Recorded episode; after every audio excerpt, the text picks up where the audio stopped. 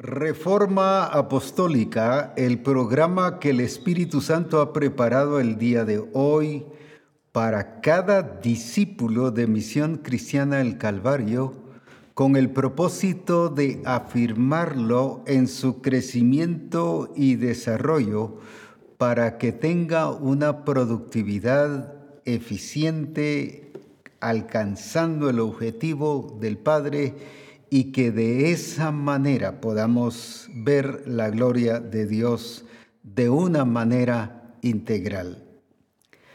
Agradecemos al Señor por su manifestación y su presencia cada día y por su amor para con nosotros como misión cristiana del Calvario que nos está preparando pero también activando y convirtiéndonos en personas productivas para llegar a ser las clases de discípulo que el Señor quiere que seamos. Y es por ello que alabo a Dios por aquellos que han estado enviando sus tareas y han estado respondiendo a lo que el Señor ha estado dejando que tenemos que hacer. Muy importante porque eso me ayuda no solo a ver responsabilidad, diligencia, disciplina, sino también a conocer el desarrollo que estamos teniendo. Alabo a Dios también por su presencia en la forma en que nos está llevando y guiando para que podamos disfrutar de las riquezas en gloria en Cristo Jesús. Es precioso cómo Él nos está ubicando, corrigiendo y quitando estructuras tradicionales, fábulas y, dice que de huecas sutilezas, ideologías que nos han dañado y limitado como iglesia.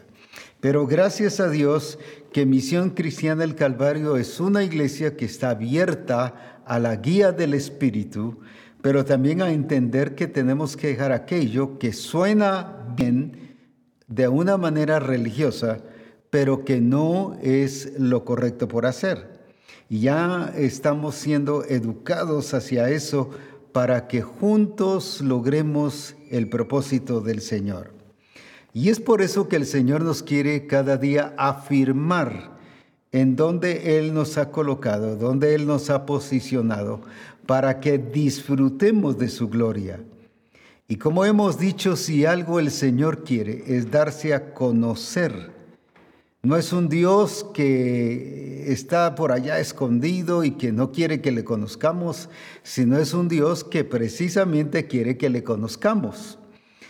El, el, problema está en nosotros, que nosotros tenemos la idea que no, que muy difícil Dios para conocerle y tanta dificultad y problema. Nosotros somos los que asumimos que el Señor no eh, se deja conocer. Sin embargo, la escritura está saturada de versículos para que conozcáis, para que sepáis, para que entendáis. Y, y, por ejemplo, Pablo, el apóstol Pablo nos dice de que todo lo había dejado como basura y, lo había dejado en un plano muy diferente y le había dado importancia todo por el conocimiento de Jesucristo. Por eso es muy importante lo que el Señor está haciendo, porque nos está llevando a conocerle y a ver su gloria y a tener no una base doctrinal, sino una base de una persona, de alguien no de algo, sino de alguien, en este caso, de Jesucristo, nuestro Señor.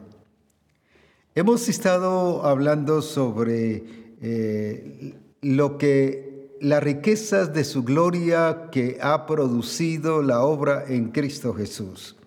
Y decíamos el lunes pasado que el Señor no nos ha dado una vida cristiana, sino una vida resucitada. Eso no existe en la escritura que nos haya dado una vida cristiana, pero sí hay mucho versículo que respalda que nos ha dado una vida resucitada. ¿Cuál es la diferencia? Una es de una manera religiosa, eh, eclesiástica y de una manera de acuerdo a los hombres cómo determinan que debe ser la iglesia. Sin embargo, una vida resucitada está basada en una persona, en alguien que sí resucitó, que murió, que fue sepultado y resucitó para ser el Señor de los vivos y de los muertos. Y esa vida resucitada dice que Él nos la ha dado. Te la ha dado a ti y me la ha dado a mí. En otras palabras, sí se puede vivir una vida resucitada juntamente con Él. Y para ello vamos a ver aquí en el libro de Efesios, en el capítulo 2, del versículo 5 al 7, donde precisamente nos habla sobre eso. Y lo voy a tomar como fundamento para poder eh, eh, estudiar y ver lo que el Espíritu Santo hoy nos está diciendo, tanto para ti como para mí. No pienses que el Espíritu Santo le está hablando a tu esposo, a tu esposa o al pastor o a los discipuladores. No, te está hablando a ti y me está hablando a mí también. Así que juntos disfrutemos de la gloria y de la bendición del Señor. Leamos entonces aun estando nosotros muertos en pecados, nos dio vida juntamente con Cristo. Por gracia sois salvos. Y luego dice, y juntamente con Él nos resucitó y asimismo nos hizo sentar. Escuche bien, dos cosas muy importantes. Juntamente con Él nos resucitó y asimismo nos hizo sentar en los lugares celestiales con Cristo Jesús. Y para mostrar en los siglos venideros las abundantes riquezas de su gracia en su bondad para con nosotros en Cristo Jesús. Ahora, entendiendo bien entonces, dice que juntamente con Él nos resucitó pero también dice, y asimismo, o sea, por la razón de que fuimos resucitados juntamente con Cristo, ahora nos ha sentado en los lugares celestiales juntamente con Él. Pero luego también nos muestra su propósito, para mostrar las riquezas de su herencia para con nosotros, los que hemos creído en Él. Ahora, qué importante entonces es la vida de resurrección.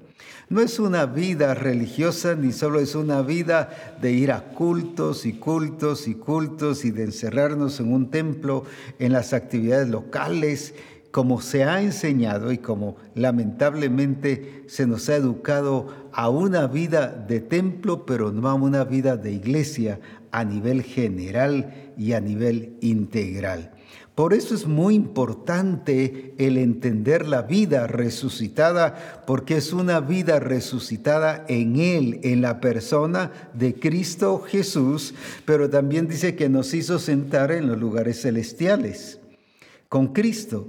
En otras palabras, nos posicionó en un lugar muy especial juntamente con Cristo.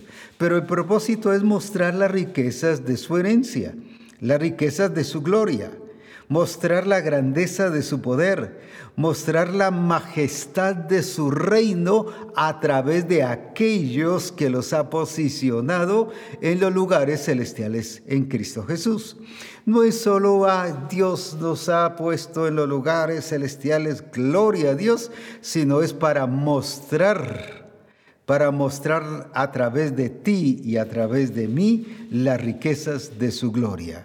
En otras palabras, que el mundo vea su reinado a través de nosotros, que Él reina, que Él es Señor de señores, que Él es el Rey de reyes, pero se va a notar en nuestra vida, en nuestra forma de hablar, en nuestra forma de vestir, en nuestra forma de tener a nuestra familia, cómo administramos la familia, cómo administramos la empresa, cómo administramos el negocio, cómo es que vivimos con los amigos, ahí es donde estaremos revelando lo que es el reinado de Él en medio de nosotros. Así como en el caso de la reina de Sabá cuando fue con Salomón. Sí, sabía que Él era el rey, pero ella quería ver cómo reinaba Y, el reino no lo vio solo con Salomón, sino el reino le fue revelado a ella a través de las personas, a través de su vestimenta, de la forma tan ordenada y tan disciplinada que hacían las cosas, la excelencia como estaban vestidos. Todo eso reveló que sí, Salomón estaba reinando que no solo era un rey, sino estaba reinando y le reveló a la reina de Sabá quién es no el rey, sino las personas que estaban a su alrededor y que estaban en esa provincia. Entonces, ¿quién va a revelar a las naciones que Cristo reina? Sí, uno dice Cristo es rey y ellos podrán decir, sí, sabemos que Cristo es rey, pero lo queremos ver en ti y en mí. Lo queremos ver en cada uno de ustedes como iglesia, porque la iglesia es la llamada a revelar a las naciones que Él reina sobre todas las cosas.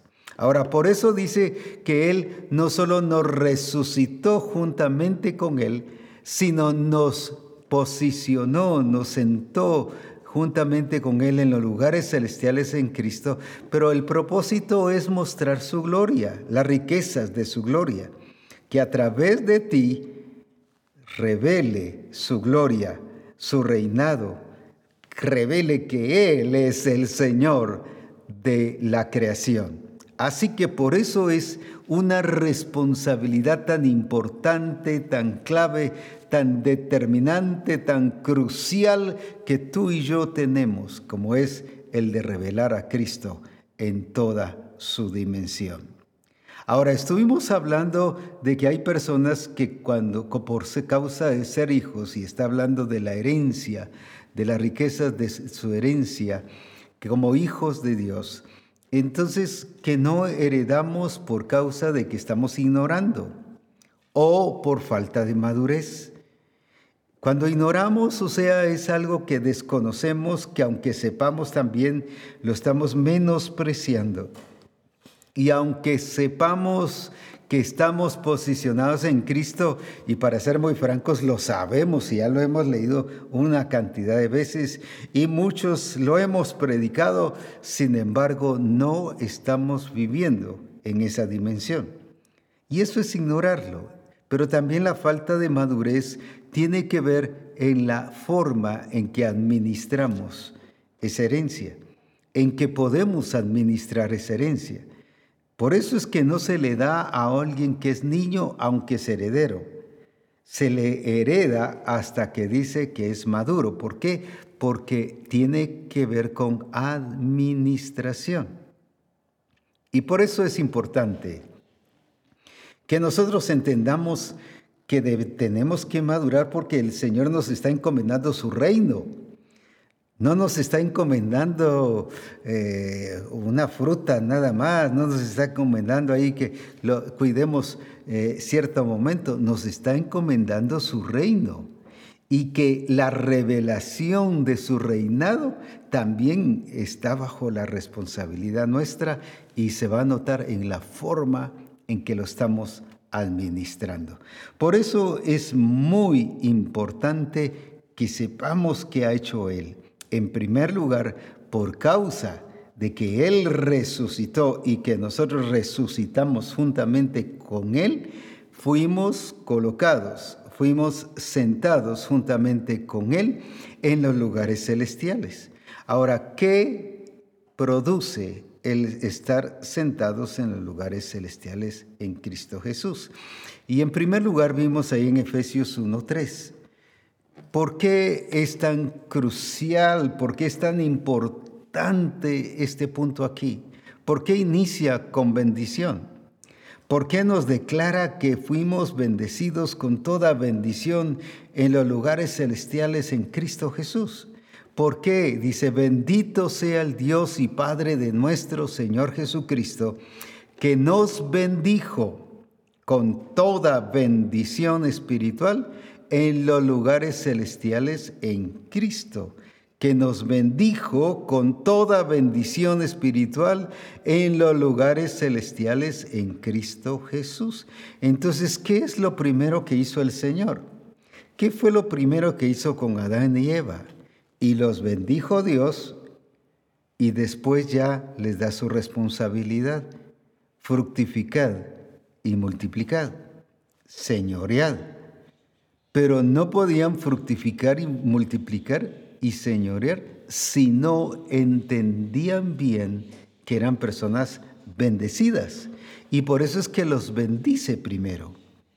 Pero así también vemos cómo el Señor en este caso primero nos está bendiciendo, nos está mostrando que estamos posicionados, que estamos colocados en un lugar y que entendamos que ese lugar es un lugar donde Él nos ha bendecido con toda bendición espiritual. Ahora, el problema ha sido que nosotros no hemos entendido que hemos sido bendecidos con toda bendición espiritual. Usted dirá, pero apóstol, si nosotros creemos que hemos sido bendecidos, pero entonces ¿por qué oras pidiendo bendición? Si has sido bendecido. Entonces no es cierto.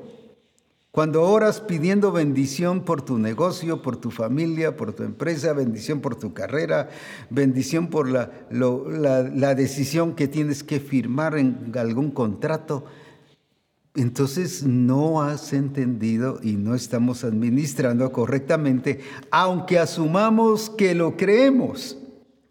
Pero en la práctica se nota que no. Entonces ahí está el punto que el Señor nos quiere llevar hoy y que nos quiere mostrar su grandeza y su poder y que nosotros vivamos no como bendecidos, sino vivamos bendecidos por el Señor. Que vivamos en la calidad, en la dimensión, que tengamos una calidad de vida, pero acorde al reino de Dios y de acuerdo al diseño establecido por Dios. Y quiero explicarlo esto de lo que hemos sido bendecidos por el Señor, cómo administrarlo. Definitivamente hay muchas lecciones, pero voy a dar una muy conocida. Y vamos a Génesis capítulo 26. Vamos a ilustrar el caso de, de eh, Isaac, cómo administró la bendición de Dios. Porque ahí está el punto. Podemos ser bendecidos, pero podemos derrocharlo como el hijo menor o no disfrutarlo como el hijo mayor. ¿Cuántas veces te, eh, he servido y no me has dado ni un cabrito? O sea, teniendo toda la bendición no la disfrutaba y el otro entregándole la herencia también y lo derrochó todo. Entonces, el punto es cómo estamos administrando la bendición de Dios. Y ahí es donde vamos a descubrir y donde vamos a llegar al punto, ¿creemos o no creemos? ¿Creemos que sí o, o estamos asumiendo que sí? Esto te va a decir si sí o si no, para que vivamos una realidad. Leamos entonces en Génesis 26. Y dice, y sembró Isaac en aquella tierra y cosechó aquel año ciento por uno y le bendijo Jehová. Entonces el varón se enriqueció y fue prosperado y se engrandeció hasta hacerse muy poderoso. Y tuvo hato de ovejas, hato de vacas y mucha labranza, y los, los filisteos le tuvieron envidia. Y todos los pozos que habían abierto los criados de Abraham su padre en sus días, los filisteos los habían cegado y llenado de tierra.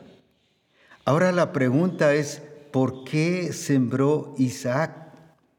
Sé que inmediatamente la respuesta es porque le creyó a Dios. Y de alguna manera sí, le creyó a Dios. Pero si nosotros vamos al versículo 3, regresamos al versículo 3, dice, el Señor le indica, habita como forastero en esta tierra y estaré contigo, muy importante eso, y te bendeciré.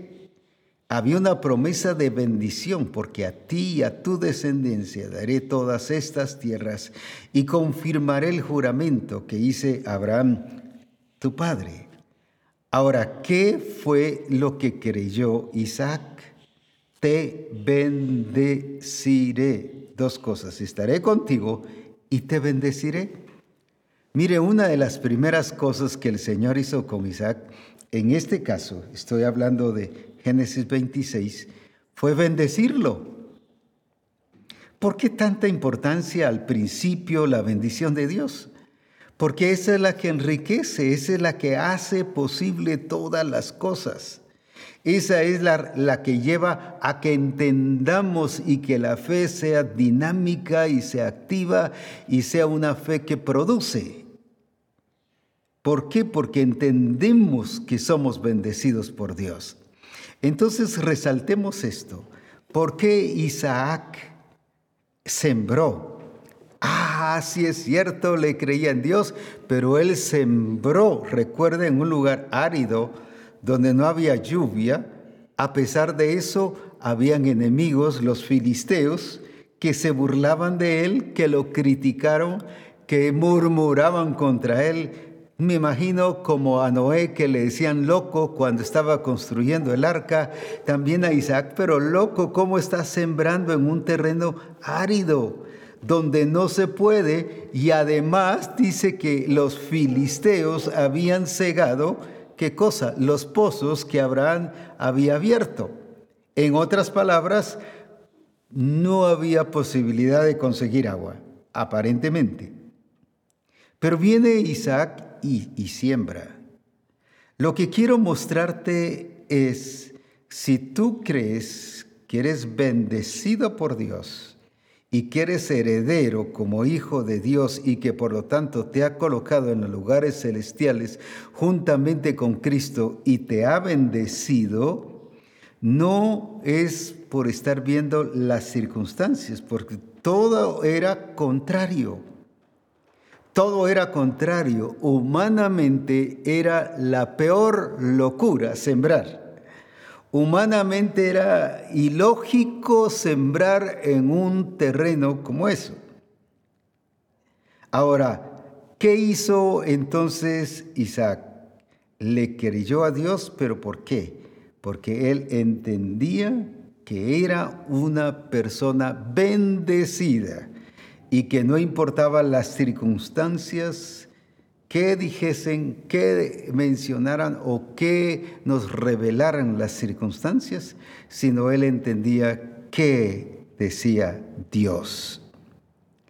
La escritura nos dice en Juan 16, dice, y versículo 33, en el mundo tendréis aflicción, pero confiad yo he vencido al mundo. Estas cosas os he hablado para que en mí tengáis paz. En el mundo tendréis aflicción, pero confiad, yo he vencido al mundo. Una vez más lo voy a leer. Estas cosas os he hablado para que en mí tengáis paz. Pero escuche esto, en el mundo tendréis aflicción, pero confiad, yo he vencido al mundo. Y aunque estos versículos no habían sido mencionados porque Jesús no había llegado a la tierra en el tiempo de Isaac, pero Isaac entendía que los problemas son inevitables. Pero voy a decir así, la miseria es opcional.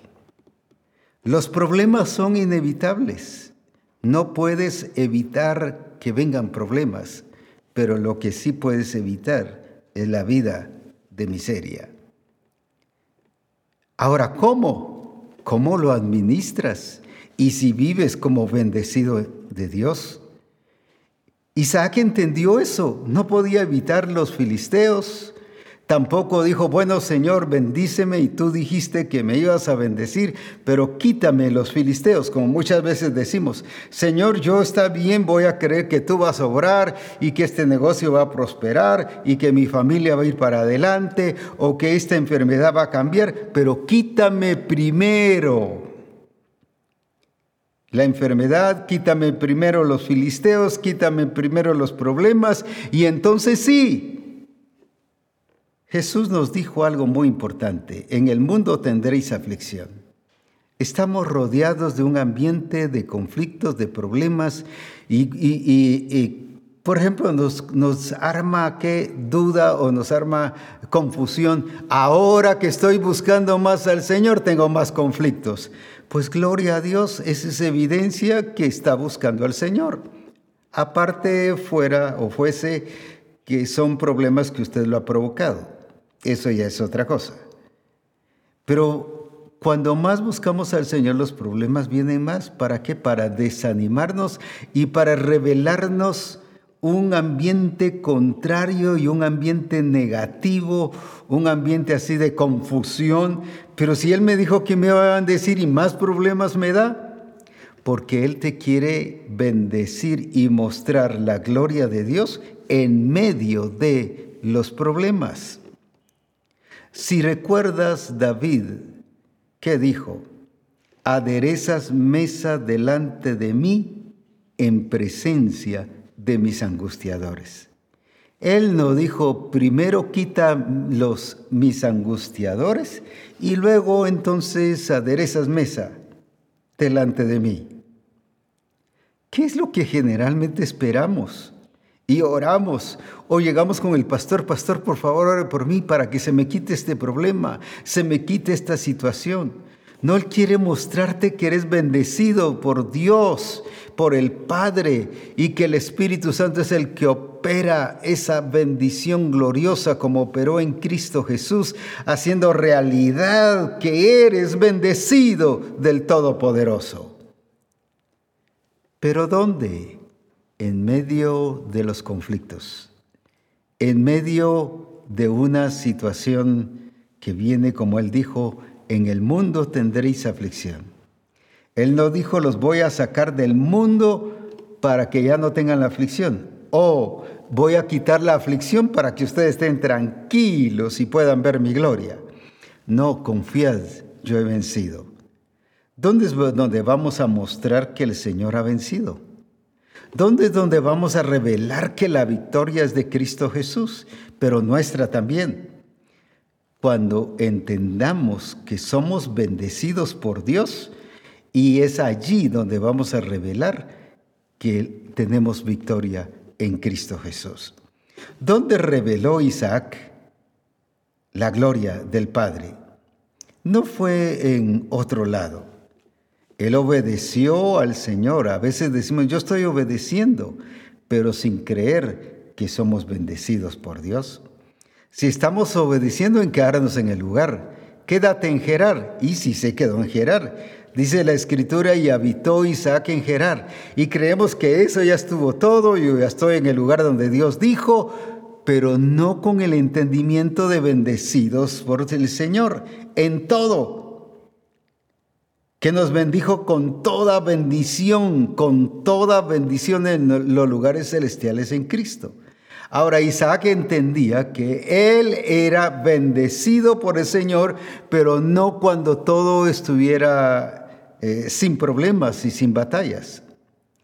No, no, él entendía que en cualquier circunstancia Dios es Señor del cielo y de la tierra y que Él domina sobre todas las cosas y que Él reina y que por lo tanto Isaac estaba revelando al Padre, mostrando su gloria y su señorío y que Él es soberano sobre toda situación. Aunque los filisteos dijesen algo, aunque los filisteos fueran pasivos y como ya dije, aunque vivieran como miserables, porque teniéndolo todo, teniendo agua, imagínense, teniendo pozos que tenían agua y ellos sabían que tenían agua, sin embargo los cegaron, los sellaron, les echaron tierra los taparon. Un error garrafal, gente que pudiendo vivir de una manera diferente, estaba viviendo una vida miserable. ¿Por qué? Porque ya tenían tiempo de estar con hambre y no eh, la tierra no estaba produciendo. Pero ¿por qué Isaac se volvió poderoso?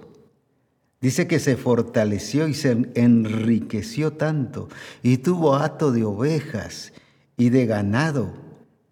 ¿Por qué se volvió productivo en una tierra, voy a decir así, que en ese momento no era productiva?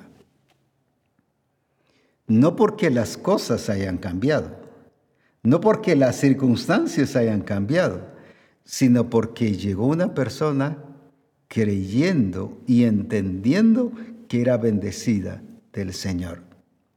¿Por qué tu negocio en el pueblo, en el barrio, en la aldea, en la ciudad, no prospera más que los demás? ¿Por qué los demás a veces prosperan más que el tuyo? Porque no has entendido que tú eres bendecido por Dios. Y has sido llamado ahí para resplandecer la gloria, para mostrar la gloria de las riquezas en Cristo Jesús. Sin embargo, no lo hemos podido mostrar. ¿Por qué? Porque hemos asumido que creemos que toda bendición la tenemos, pero en la práctica no la estamos mostrando. Sin embargo, sin embargo, Isaac no estuvo jactándose de que creía y yo voy a sembrar porque soy bendecido de Jehová y yo voy a hacer esto y yo voy a producir eh, ganado y voy a producir eh, ovejas, cabras y todo lo demás no estuvo mencionándolo, Él lo mostró, Él lo evidenció a pesar de las circunstancias. Como decía, los problemas son inevitables, pero la miseria es opcional. Esa tú la decides o yo la decido. ¿Por qué entonces vivimos en circunstancias no acordes al diseño y al plan del Señor. Y decimos es que el Señor me habló, los profetas me dijeron que iba a ser prosperado, pero mire todo lo contrario me vino, no pasó, no sucedió. Y pensamos que el Señor fue el que falló, cuando el que ha fallado eres tú. Eres tú el que no ha comprendido y no está viviendo como Isaac mostrando, revelando al Cristo glorioso o al Dios Todopoderoso y al Señor de señores que domina y reina sobre todas las cosas. Ahora tú y yo hemos sido llamados a revelar a ese Cristo glorioso y todopoderoso que el Espíritu Santo operó en la potencia para resucitarlo y para hacerlo eh, eh, disfrutar de la gloria del Padre, pero eso ha pasado contigo y conmigo también. Pero ahora lo tenemos que revelar. Dice para mostrar sus riquezas de gloria para los que son herederos en Cristo Jesús. Y no solo para mostrarnos a nosotros, sino que nosotros somos la muestra al mundo de esa realidad y de esa grandeza. Entonces, ¿qué pasó con, con Isaac? Isaac no le creyó a Dios solo en relación a su palabra, que él dijo, estaré contigo y te bendeciré, sino él actuó bendecido por Dios. Y empezó a sembrar en medio de la oposición, en medio de lo negativo, en medio de, de todo lo contrario, en medio de todo lo opuesto, en medio de cualquier circunstancia que hubiere. Mostró que la bendición de Dios es más importante que cualquier circunstancia favorable que se pudiese dar. Esto es lo que el Señor quiere que tú y yo actuemos. Que no esperemos que las cosas cambien, sino el que tiene que cambiar eres tú o soy yo. Los que tenemos que cambiar de actitud y de entender que somos bendecidos con toda bendición en los lugares celestiales en Cristo Jesús, eres tú y soy yo. Y tenemos que revelar a las naciones esa grandeza. Solo por mencionar cuando Ana llega y llega a orar y dice que oró allá en el templo y con amargura de alma eh, fue... Eh, eh, oró, dice la escritura,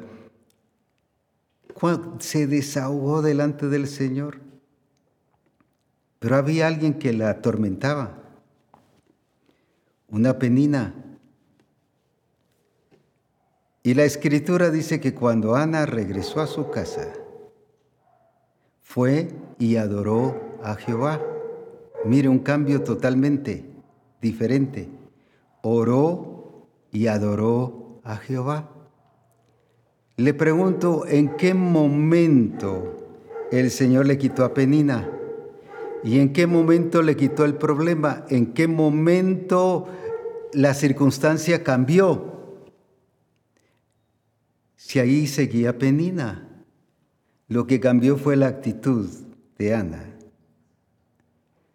porque ella ahora regresó libre y bendecida por Dios. Y esto es exactamente lo que el Señor quiere. No había cambiado nada, Penina seguía allí, pero ahora ya no le atormentaba, ahora, ¿por qué? Porque ella había cambiado.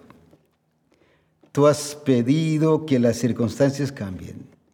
Y lamentablemente algunos ministros, cuando alguien llega, mire, ore por mí para que mi problema se quite. Y oramos, Señor, oramos por este hermano, por esta hermana, por este discípulo, por esta discípula. Quítale el problema, Señor. Ahí ya lo arruinamos. Lo convertimos en un discípulo inútil, sin ver la gloria de Dios, sin ver el poder de Dios. No solo el mismo discípulo se arruinó, sino tú lo arruinaste también. ¿Y a cuántos hemos arruinado y afectado? ¿Y cuántos se han arruinado y se han afectado pidiendo que les quiten las circunstancias?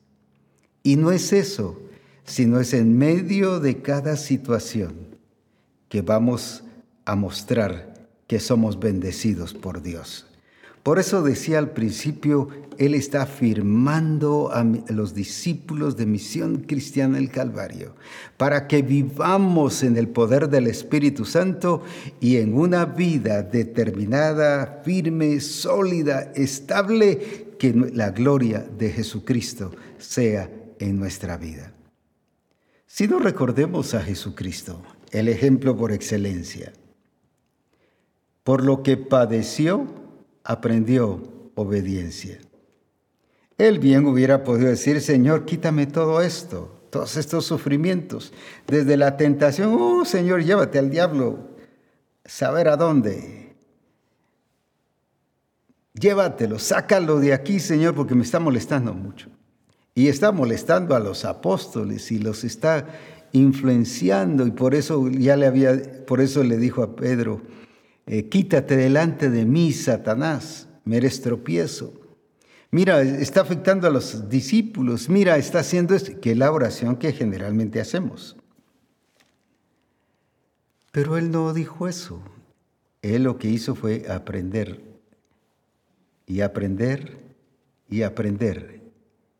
No porque él no lo supiera, sino como humano él necesitaba aprender cómo accionar. Pongo como ejemplo, él tuvo que aprender a comer. Le enseñaron a comer porque como humano, como bebé, él tuvo que aprender a comer, a caminar. A eso me refiero.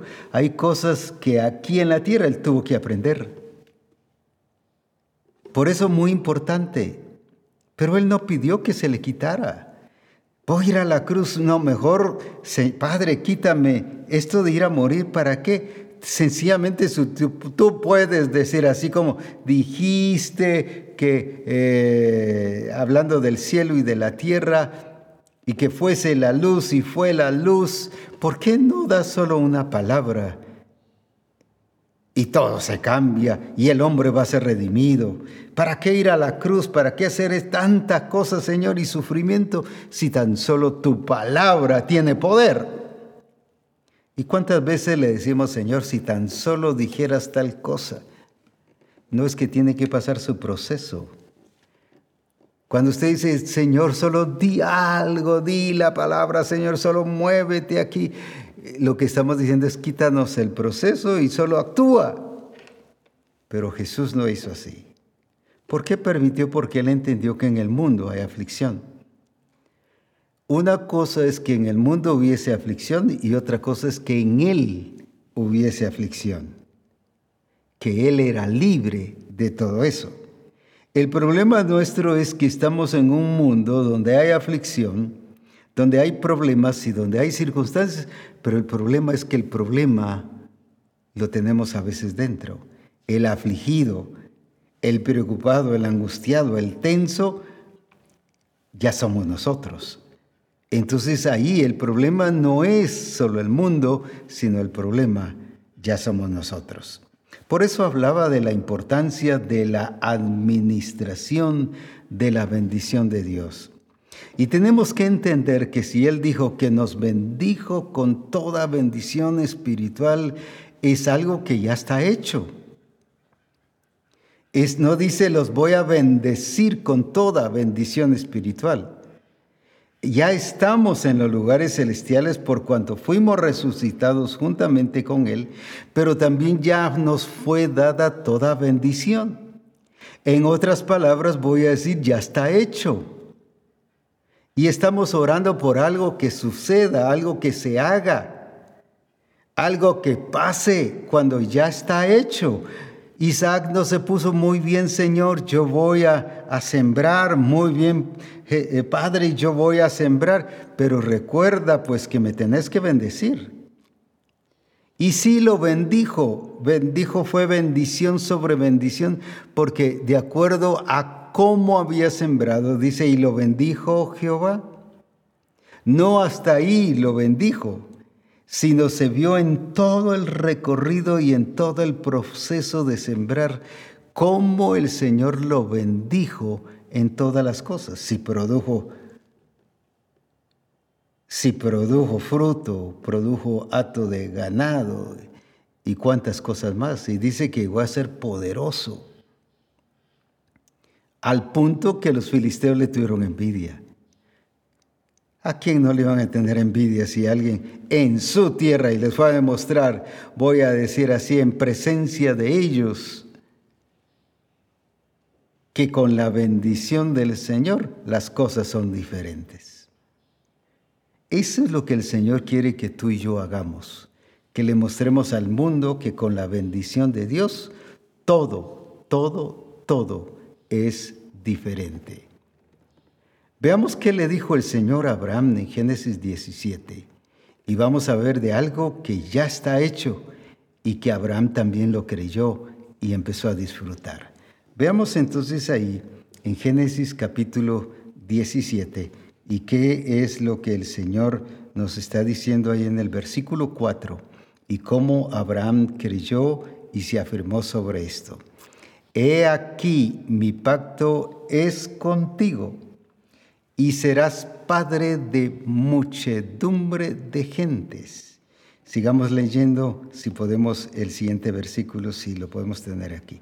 Y no será llamado más tu nombre Abraham, sino que será tu nombre Abraham, porque oiga, lo voy a repetir varias veces esta parte, porque te he puesto no te pondré otra vez porque te he puesto. No dice te pondré.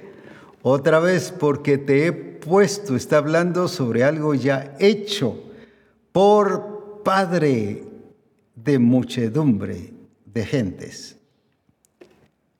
Ahora, qué tremendo, ya no te llamarás Abraham, sino ahora Abraham. ¿Por qué? Porque Abraham significa padre de muchedumbre de gentes. Pero escucha ahora, no vas a ser, sino ahora te he puesto. Y por eso le cambió el nombre. Por eso le puso Abraham, padre de muchedumbre de gente. De algo ya hecho, te he puesto, hablando de un pasado. No que ya no fuera funcional, sino de algo que él ya hizo en Abraham. Y Abraham bien hubiera podido decir, pero hombre, si, si, si, si el hijo que dices de la promesa todavía no ha venido y ya me estás hablando hasta de padre de muchedumbre de gentes. ¿Y cuántas veces el Señor nos ha hablado de bendición y que te voy a bendecir y te voy a multiplicar y que tendrás un negocio aquí o tendrás negocio en las naciones o tendrás un negocio en cada pueblo, solo por decirlo así, o en cada ciudad? Y, pero si no tengo nada y el Señor me está hablando de negocios. ¿Pero qué hizo Abraham? Abraham sabía que había que empezar con uno, con el hijo de la promesa. No estoy hablando de Ismael, estoy hablando del hijo de la promesa. No había llegado, pero ya el Señor lo estaba llamando Padre de muchedumbre de gentes. ¿Cómo es eso? Si ni siquiera había sido el Padre de uno, de uno en el sentido de la promesa. Era el Padre de Ismael, pero no de la promesa. ¿Y cómo le estaba llamando ahora? Y le cambió el nombre a Abraham, de Abraham a Abraham, pero él creyó algo que ya estaba hecho. Ahí está el punto. Y aquí dice que nos bendijo con toda bendición espiritual. Nos bendijo, ya está hecho. Deja de pedir algo que ya está hecho. ¿Qué hizo Abraham? Siguió su proceso, aunque las circunstancias le decían lo contrario. Recuerda que ya Sara había dicho, ya soy vieja, soy estéril, ya se me pasó el tiempo de las mujeres, y ella misma entendía que su esposo también, y la escritura dice que ya siendo un hombre casi muerto, o sea, ya sin dar fruto, ya un, un anciano, le creyó a Dios. Ahora, ¿por qué? Porque el Señor le llamó padre de multitud de gentes, por algo que ya estaba hecho. Y así ha resultado. Ahora, qué importante es que creamos no solo en la palabra del Señor, sino que somos bendecidos y que esa bendición ya está hecha, ya es parte nuestra. Ya no tenemos que estarla pensando que nos la va a dar. Jesús nunca vemos que estuvo pidiendo bendición, más bien Él bendecía. Bendijo los panes, bendijo eh, cuando estuvo sentado con aquellos dos que venían eh, eh, caminando juntos y que le invitaron a que comiera en casa, y ahí se desaparece. O sea, él bendecía, pero él no estaba pidiendo bendición. ¿Por qué no pidió bendición? No hay ni un solo versículo que diga que Jesús estuvo pidiendo bendición. La pregunta entonces, ¿por qué nosotros sí pedimos bendición? Cuando dice que ya nos bendijo con toda bendición en los lugares celestiales juntamente con Cristo. Ahora, lo glorioso es que nosotros sí podemos bendecir. Así como Él bendijo el pan, como Él bendijo la comida. Y dio gracias también cuando resucitó a Lázaro. Entonces, qué precioso es lo que Dios nos ha llamado a vivir en la dimensión en que vivió Cristo Jesús. Y por eso es que Él quiere que nos convirtamos, así como Isaac, en poderosos en ver su gloria, en ver su poder, en ver su majestad, en ver la gloria de Él expresada en nuestras vidas. ¿Sabe por qué es? El apóstol Pablo nos dice en 2 Corintios 1:20, y algo que Él quiere que nosotros lo apliquemos. Muy importante este principio determinante para nuestra vida y es algo que ya en reformas anteriores lo he mencionado, solo que bajo otra palabra que significa prácticamente lo mismo. Leamos entonces ahí en 2 Corintios, porque todas las promesas de Dios son en Él sí y en Él amén cuando habla en Él, no está diciendo en el amén, sino está hablando en Él de persona, por medio de nosotros, para la gloria de Dios. Vuelvo a leerlo. Porque todas las promesas de Dios son en Él, sí, y en Él, amén, por medio de nosotros, para la gloria de Dios. Ahora veamos que hay algo que de alguna manera sí hemos usado y hemos creído. Todas las promesas de Dios decimos son sí, porque Él es verdadero, porque Él no miente, porque Él no falla, porque Él cumple. Y es cierto, sí. Él no es hombre para que mienta, ni hijo de hombre para que se arrepienta. Y todo es cierto. El problema es el siguiente punto, el amén. Amén significa así sea. ¿Y qué significa ese así sea? Lo recibo, lo acepto, eso que Él prometió que es verdadero, por eso es sí, o sea, no falla, sí cumple, sí lo hace, sí es verdadero, pero ahora falta que yo lo reciba, el amén, que yo lo aplique, que yo lo haga realidad en mi vida. Y ahí está, es donde está el conflicto. Solo nos hemos quedado con, sí, no, si Dios no miente, Dios no falla, pero no sé por qué no, no, no me ha pasado lo que Él me dijo que iba a pasar. Claro, si no hubo el amén. No es un amén a nivel de templos religiosos, sí, amén que decimos para todo. No es un así sea de recibir, de, de aceptarlo, de hacerlo propio, de hacerlo parte mía. Se recuerda cuando estuvimos hablando en el Congreso. Y el verbo se hizo carne. ¿Qué hizo Jesús? Con todo el diseño, con toda la palabra, con toda la revelación que el Padre le había dado, Él la hizo suya. En otras palabras, no solo dijo y no solo creyó que las promesas del Señor eran sí, sino también amén, la hizo suya la hizo parte de. Por eso dice que el verbo se hizo carne. Y por eso es que en una de las expresiones dice mi doctrina, mi doctrina la hizo suya. No es mía, sino es del Padre que me la dio.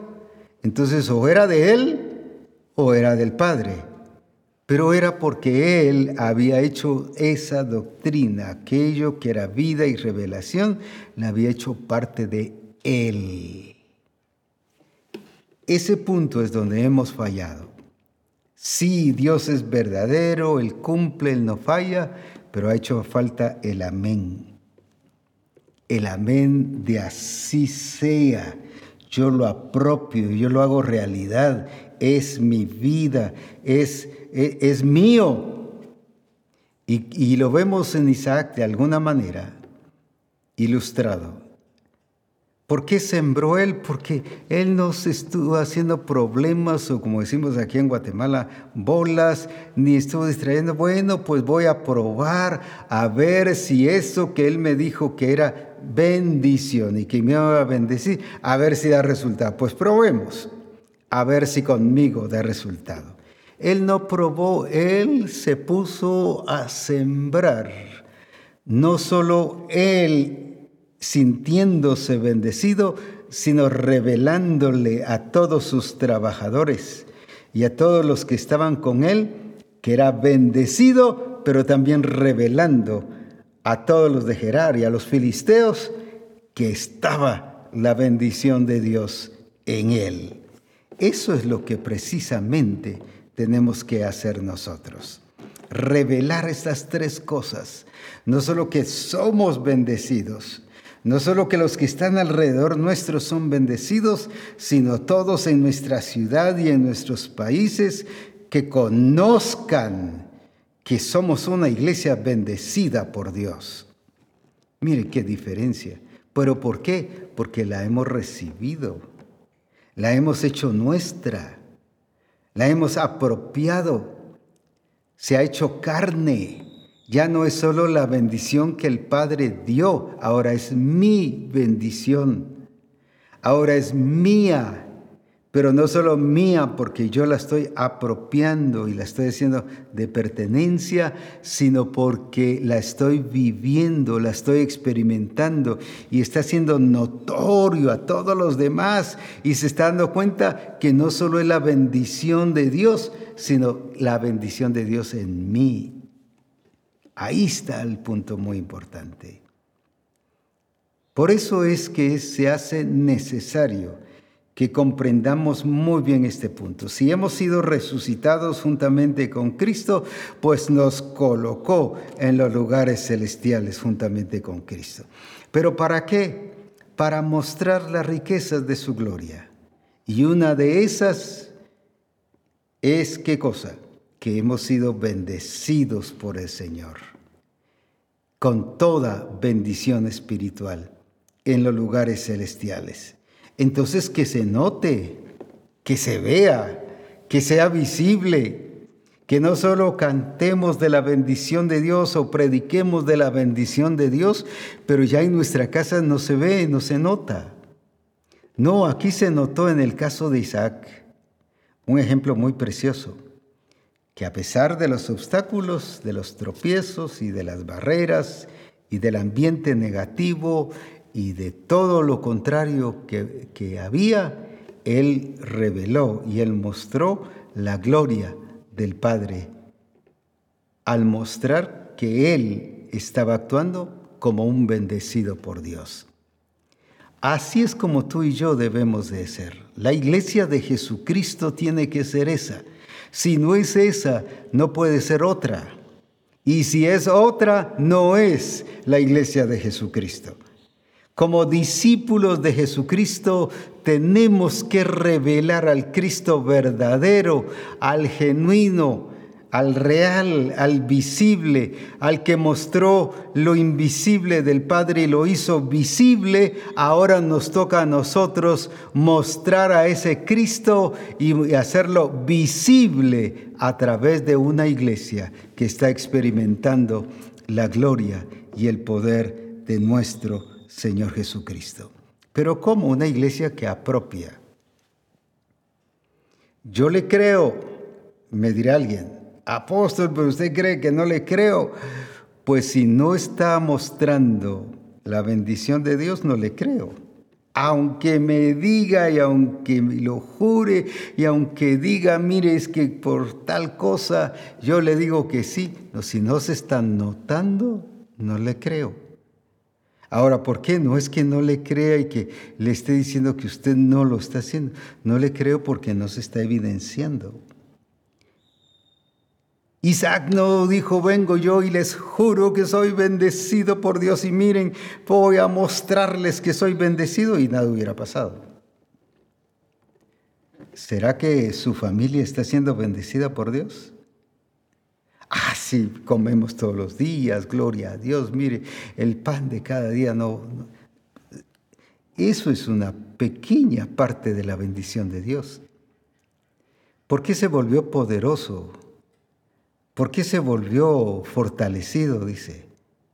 ¿Por qué se volvió próspero? Mire cuántas cosas pasaron en la vida de Isaac. ¿Será que eso están notando en tu familia?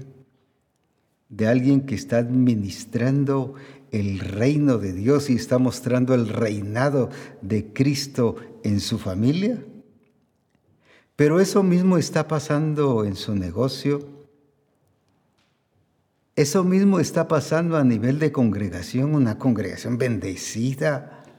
No porque usted diga, ay, sentí algo muy rico, una bendición tremenda, los coros que cantamos bien bendecidos, pero no crece. Siempre los mismos de siempre. El grupo de comunión familiar lo mismo. Entonces, no está viviendo en esa plenitud de bendición. No está viviendo eso en los lugares celestiales juntamente con Cristo, la bendición de Dios. Ahora, ahí es donde debe ser notoria, debe ser visible la gente debe notarlo, porque el mismo rey tuvo que llegarle a decir, mira, tienes que irte de aquí, tienes que irte de aquí porque mira aquí, los filisteos todos te odian, todos no te quieren. Y se fue a otro lugar y allá también fue a mostrar que era bendecido y abrir los pozos.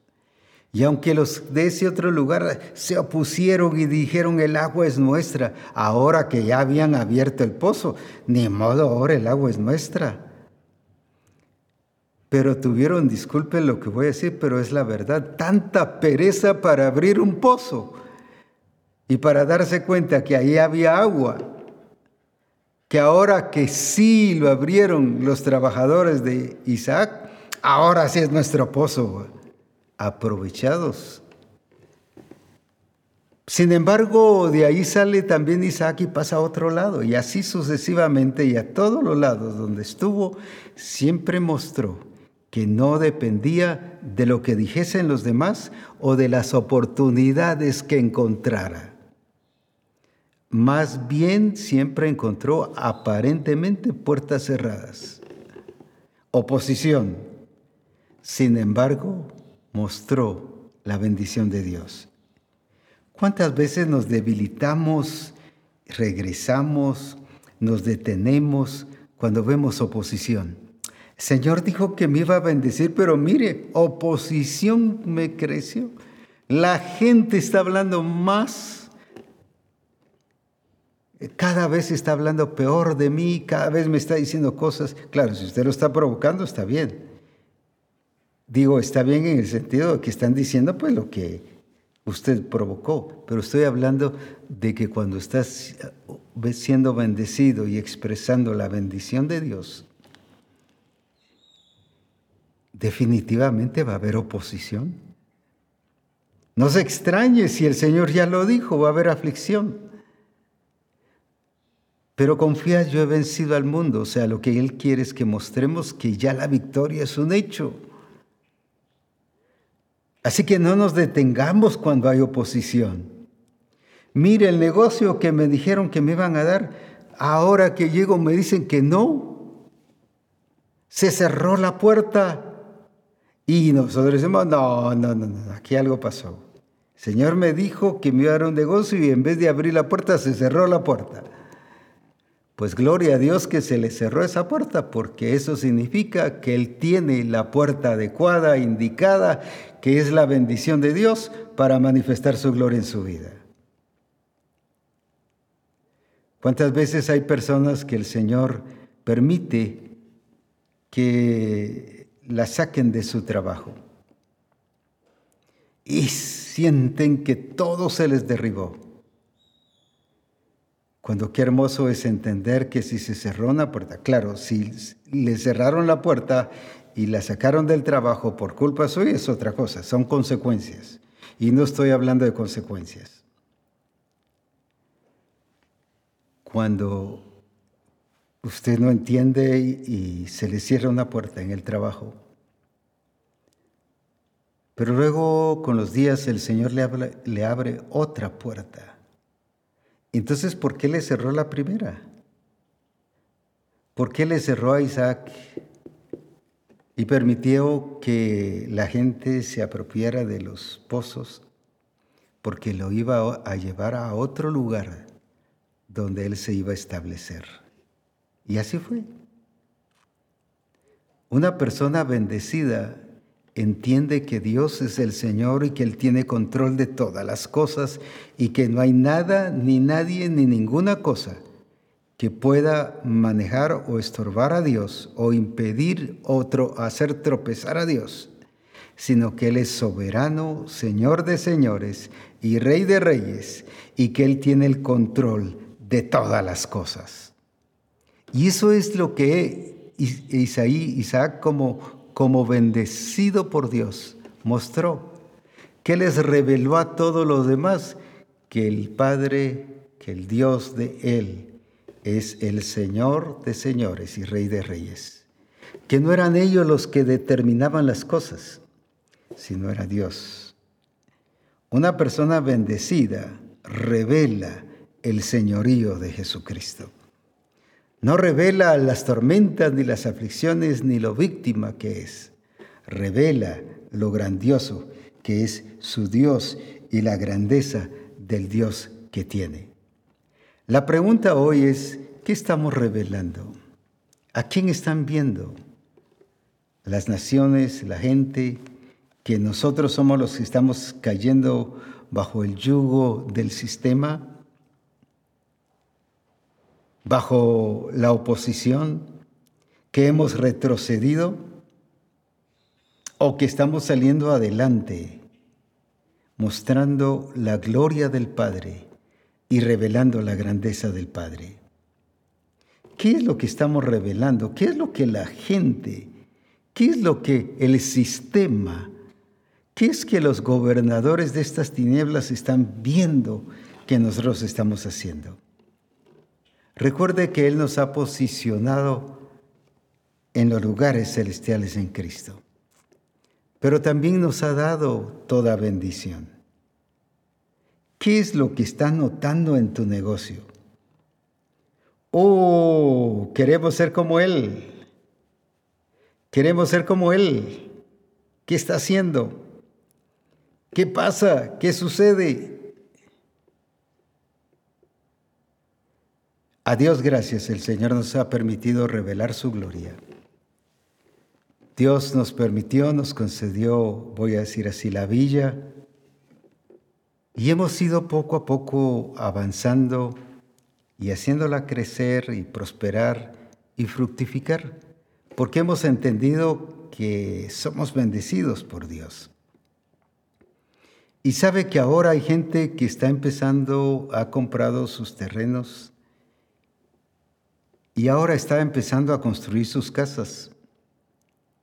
Y esta vez que fui, me contaba la persona que nos está viendo allá en la villa, que la gente está llegando a preguntar, mire, ¿qué hace este señor para tener una casa tan bonita?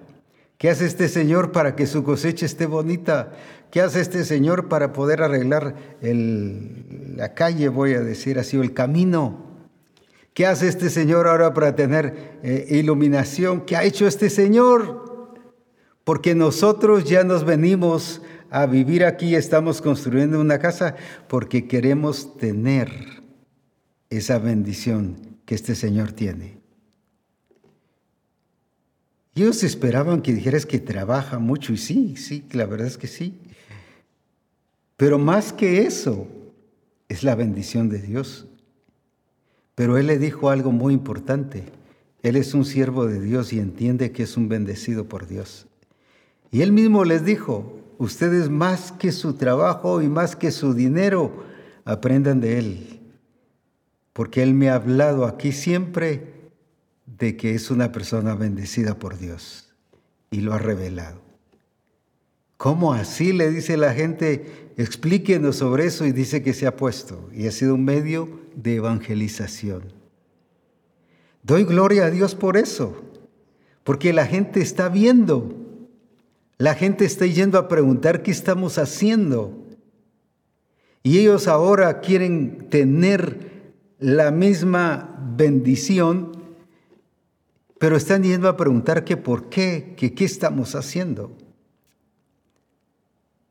No que dijesen, pobrecito, el Señor se imaginó que iba a prosperar, pero miren cómo fracasó, miren cómo está todo arruinado, descuidado gracias a Dios, están viendo a Dios moverse en medio de todas las cosas. A eso nos ha llamado el Señor, a ser testimonio visible de la grandeza y del poder del Señor. No que estemos por ahí repartiendo anuncios, mire cómo está esto de bonito, mire qué precioso lo que tenemos aquí, no es anunciarnos nosotros, es anunciar la grandeza de nuestro Dios. Y que la gente pregunte, ¿qué está pasando? ¿Qué se está haciendo? ¿Por qué hay agua? En un lugar donde no hay agua, ¿por qué sí tiene agua Él? Porque eso es lo que preguntan ahí. No hay agua, no llega agua potable. Pero ¿por qué sí tiene agua? pero ahora hasta luz eléctrica. Y ahora mire hasta cuántas cosas y preguntas que han hecho. ¿Cómo se logró levantar en un lugar donde no había posibilidades? Han dicho. Gloria a Dios porque hemos entendido. Y el Señor nos dijo, yo los bendeciré aquí. Y una porque ya sabemos que somos bendecidos con toda bendición espiritual en los lugares celestiales en Cristo, pero otra porque Él dijo, los voy a bendecir aquí. No solo le hemos creído, sino lo que se ha hecho con, se ha hecho con una actitud de bendecidos por Dios. Por eso es muy importante cómo estamos administrando la bendición de Dios. Recuerde que en Corintios dice que somos administradores de los misterios de Dios. Somos administradores de los misterios de Dios.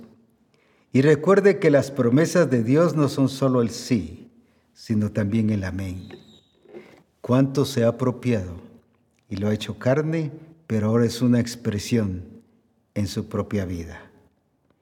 Ese es el mensaje que hoy el Espíritu Santo quiere que nosotros recibamos y que comprendamos que somos bendecidos con toda bendición espiritual. Sigamos adelante disfrutando de la gloria de Dios y del poder de Jesucristo y haciendo realidad su palabra, no solo el sí, sino ahora el amén. Y que le digamos al Señor, amén con todo aquello que Él nos ha dado en Cristo Jesús. Bendiciones.